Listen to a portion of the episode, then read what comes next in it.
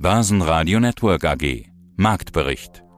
Der Börsenpodcast. Im Börsenradiostudio heute wieder die komplette Besetzung mit Peter Heinrich, Sebastian Leben, ich bin Andi Groß. Und wieder das Beste gleich zu Beginn. Der DAX erobert die 14.000 Punkte zurück und verteidigt sie auch. 14.098 Punkte lautet der Stand am Ende der Woche und am Ende des Monats April. Auf Wochensicht ging es in Summe lediglich seitwärts, aber die Schwankungsbreite war mit 500 Punkten doch erheblich. Es sind die robusten Bilanzen, die die Stimmung am Ende der Woche heben, nicht nur die der deutschen Unternehmen. Bei OMV in Österreich hat man den Gewinn im ersten Quartal verdreifacht. Trotzdem, der CFO Florey warnt bei uns im Interview vor einem Gasembargo. Österreich bezieht 80 Prozent seines Gases aus Russland. Einen Auszug des Interviews gibt's hier im Marktbericht. Dazu die Vorstände von Palfinger und Fuchs Petrolub, auch hier gab's Zahlen. Über den französischen Markt berichtet Fondsmanager Vincent Sperling und Andreas Scholz ruft angesichts des schwachen Euros den perfekten Sturm aus. Fels in der Brandung die Commerzbank. Bei der Deutschen Bank hat die Staatsanwaltschaft vorbeigeschaut und untersucht den Vorwurf der Geldwäsche und die deutsche Wirtschaft schrammt mit einem Mini-Wachstum an der Rezession vorbei. Sascha Flach ist mein Name und ich arbeite hier auf dem Parkett in Frankfurt für die ICF Bank und wir betreuen über 600.000 derivate Produkte hier. Und Sascha, immer wenn wir sprechen, dann wissen wir, es ist Freitag, die Woche ist rum, das Wochenende liegt vor uns. Wir schauen uns gemeinsam an, was in der Woche alles passiert ist, was bei euch am meisten gehandelt wurde und wir schauen am Ende unseres Gesprächs dann auch voraus in die nächste Woche. Beginnen wir mit dem DAX. Der ist die Woche gefallen, unter 14.000 Punkte. Oh Gott, oh Gott. Bleibt er da auch oder ist so ein Lucky Friday? Also, was soll ich, was soll ich sagen? Also ich finde den Markt sehr schwierig hier. Für mein Gefühl sind wir noch viel zu hoch bei einer 14.000 bei dem, bei dem Marktumfeld, was hier ist. Die Unternehmen nehmen alle ihre Erwartungen zurück. Der Einkaufsmanager-Index, der kam auch zurück. In Amerika kommen sie zurück. Wir haben noch ein paar Aktienrückkaufsprogramme, die am Laufen sind. Also ich finde es sehr schwierig mit einer 14.000. Also ich warte da eigentlich eher noch auf eine Korrektur, aber wie gehabt, der Markt muss es erstmal beweisen, beziehungsweise der muss uns erstmal zeigen, dass er dahin will, aber tendenziell sehe ich uns derzeit immer noch in einem Bärenmarkt. Also die Stimmung besser, als sie eigentlich sein sollte, als die Nachrichtenlage? Also meiner Ansicht nach sind wir fester, als die Nachrichtenlage ist, ja. Was waren denn diese Woche die wichtigsten Momente aus deiner Sicht? Ja, gut, Tesla war natürlich viel im Gespräch und die ganze Rohstoffgeschichte, die ist hier natürlich auch noch, ähm, die uns hin und her bewegt. Und wenn man sich den Euro-Dollar mal anguckt, der tut uns auch ein bisschen weh. Ich meine, eine schwache Währung wird immer gesagt, das ist zwar toll, aber auf der anderen Seite müssen wir ja auch noch irgendwie Rohstoffe einkaufen. Das heißt, steigende Rohstoffpreise, fallende Euro-Dollar ist für unsere Wirtschaft jetzt auch meiner Ansicht nach nicht so gut, weil die Rohstoffe werden halt nur mal zu fast 100 Prozent in Dollar abgerechnet. Mhm. Schau doch mal auf die DAX-Tafel hinter dir. Was siehst du da im Moment am Freitagvormittag? Entspannte 174 Punkte sind wir im Plus und derzeit bei 14.154 Punkte. Schauen wir jetzt auf die Trends vom Parkett, also die Derivate mit den meisten Trades in dieser Woche. Beginnen wir mit den Indizes. Da haben wir Nasdaq 100, haben wir mal den Verlauf angeschaut, seit Jahresbeginn im Abwärtstrend. Mitte März hatten wir das Tief bei 13.000, anschließend aber eine knackige Erholung bis 15.500, jetzt wieder die 13.000. Was machen die Anleger? Du, die haben einfach die Schwäche gespielt mit dem Turbo Put auf, auf der Nasdaq. Das Ding hat ein Bezugsverhältnis von 1 zu 100, derzeit ein Hebel von 9. Und da konnten die Anleger innerhalb von einer Woche 100 Prozent generieren. Das war wirklich eine Spitze, was die da gemacht haben.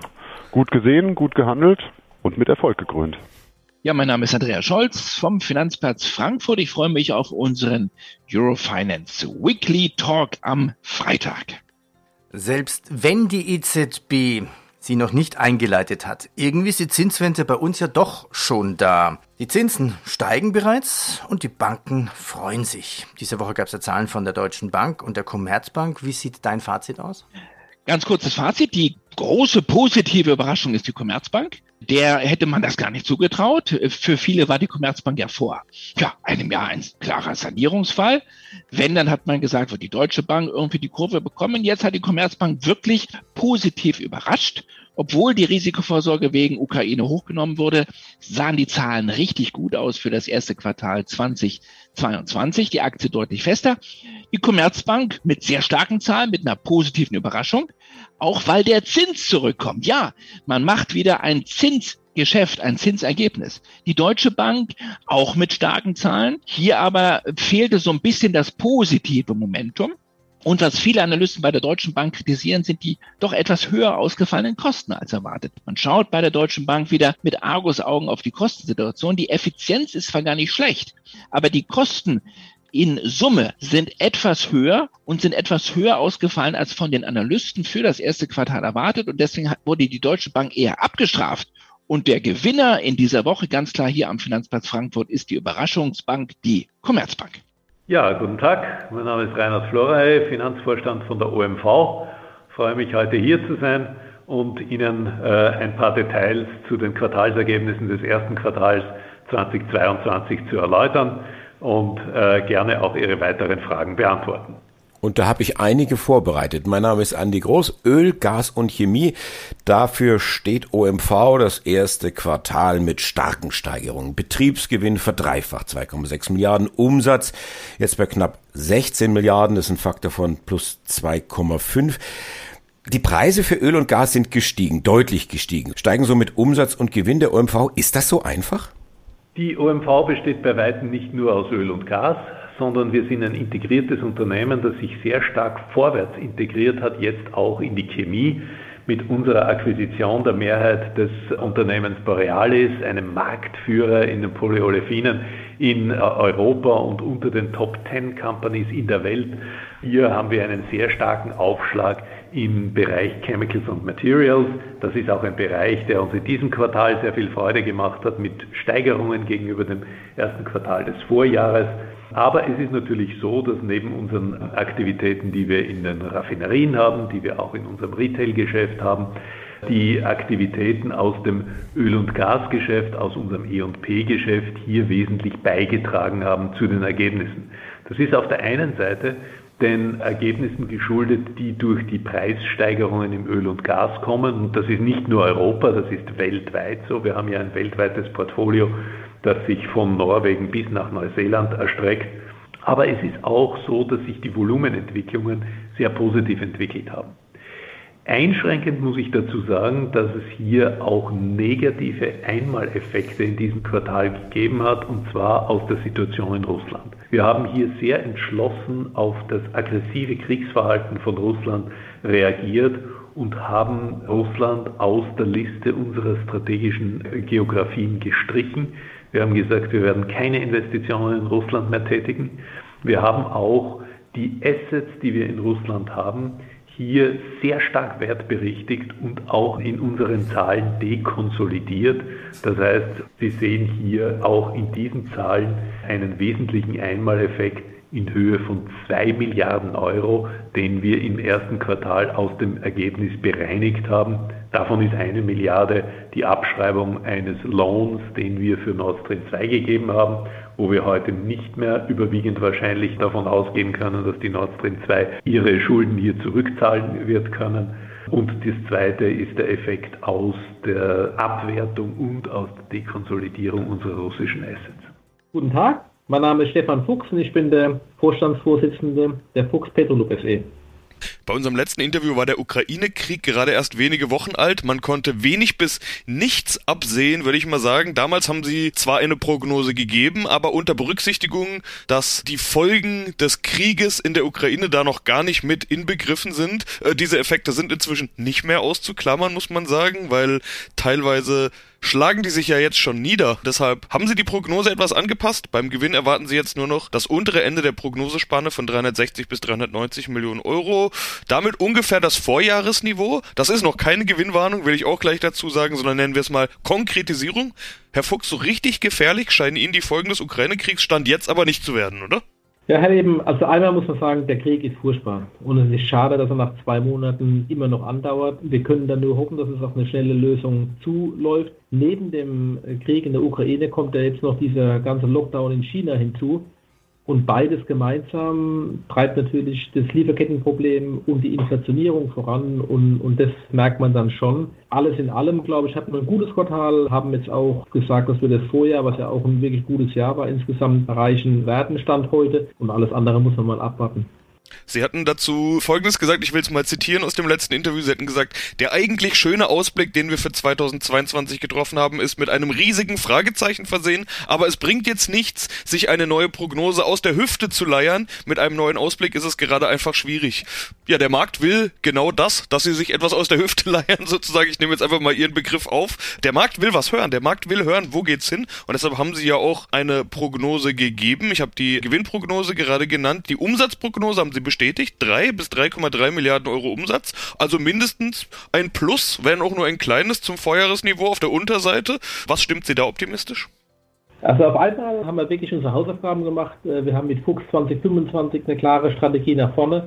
Man muss aber auch anerkennen, das ist jetzt das vierte Jahr der Volatilität in Folge. Ähm, man gewöhnt sich langsam dran. Ähm, wir haben ein super Team, wir haben wirklich eine gute Strategie, wir haben eine, eine gute Bilanz und von daher blicken wir mit Zuversicht in die Zukunft. Dennoch müssen wir uns natürlich den externen Themen stellen und die machen momentan das Leben wirklich nicht leichter, muss man einfach so sagen. Mein Name ist Felix Strohbichler, Finanzvorstand der Balfinger AG. Q1, Überraschung. Umsatzstärkstes Q1, erstes Quartal. Ich kann mich noch erinnern an unser letztes Interview zu den Jahreszahlen. Das war am 24. Februar, gleich morgens 8 Uhr.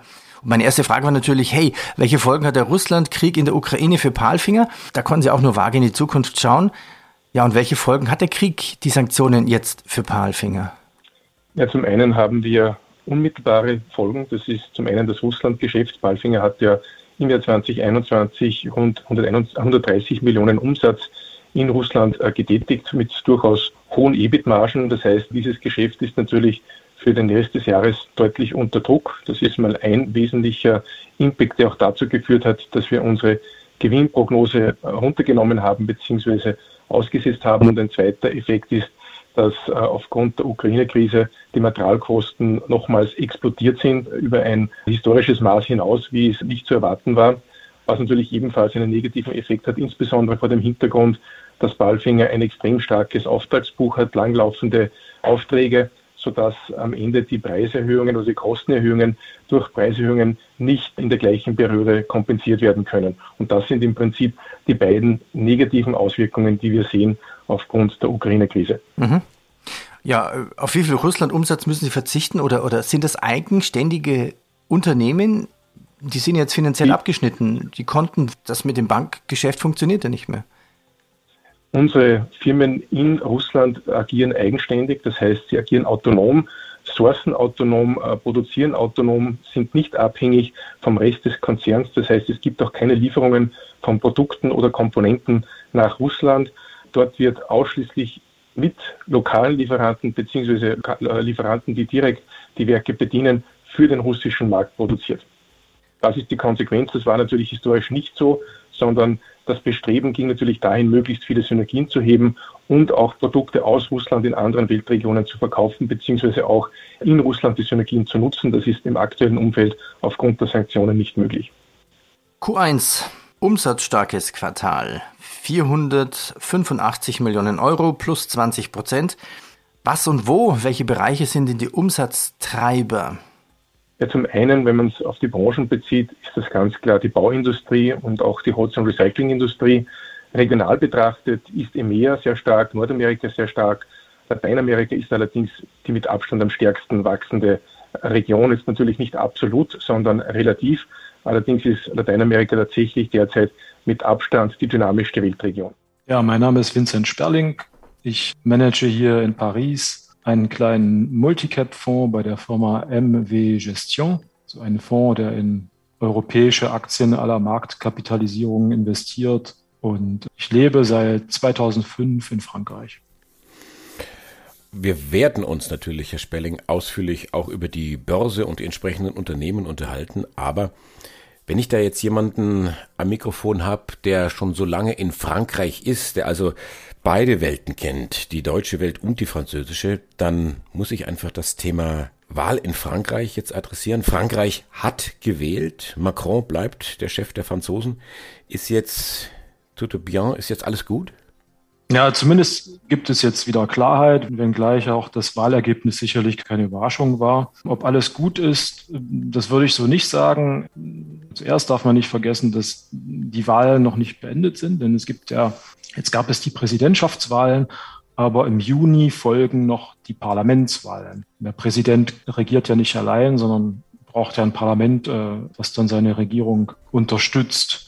Insofern ist die Geschichte noch nicht ganz durch. Ist alles gut? Das könnte man sagen in einer Demokratie. Normalerweise wird eine Entscheidung getroffen und dann akzeptiert man eben die Entscheidung der Mehrheit und, und fügt sich dem und der Präsident versucht dann den Interessen aller gerecht zu werden. Das wäre natürlich so die, die ideale Vorstellung. Also was sich noch nicht in Wohlgefallen aufgelöst hat, das ist dieses äh, fürchterliche Thema mit dem Ukraine-Krieg. Gibt es eigentlich einen Unterschied in der Abhängigkeit, was die Energieversorgung angeht von Russland? Wie abhängig ist Frankreich diesbezüglich von Russland, vom Petrostaat Russland? Ja, das erste ist ja, dass Frankreich zunächst einmal ohnehin den Vorteil hat, wenn man den Gesamtenergiemix betrachtet, immer noch einen deutlich höheren Anteil an Kernenergie zur Verfügung zu haben, obgleich der ja auch in Zukunft abnehmen wird nach den Planungen. Aktuell ist es immer noch so, dass 40 Prozent des Energiebedarfs in Frankreich über Kernenergie gedeckt werden und nur 16 Prozent über Erdgas und 28 Prozent Öl. Wenn wir aufs Gas blicken, kommt da der größte Anteil immer noch aus Norwegen. 36 Prozent und Russland steht da nur an zweiter Stelle mit 17 Prozent. Das heißt, dass Frankreich durchaus von der Situation betroffen ist. Die Energiepreise steigen, aber es ist weniger dramatisch, als es in Deutschland der Fall ist. Das Team vom Börsenradio wünscht Ihnen ein gutes Händchen bei Ihren Investmententscheidungen. Für Sie ein Mikrofon heute Andi Groß. Börsenradio Network AG. Marktbericht. Der Börsenpodcast.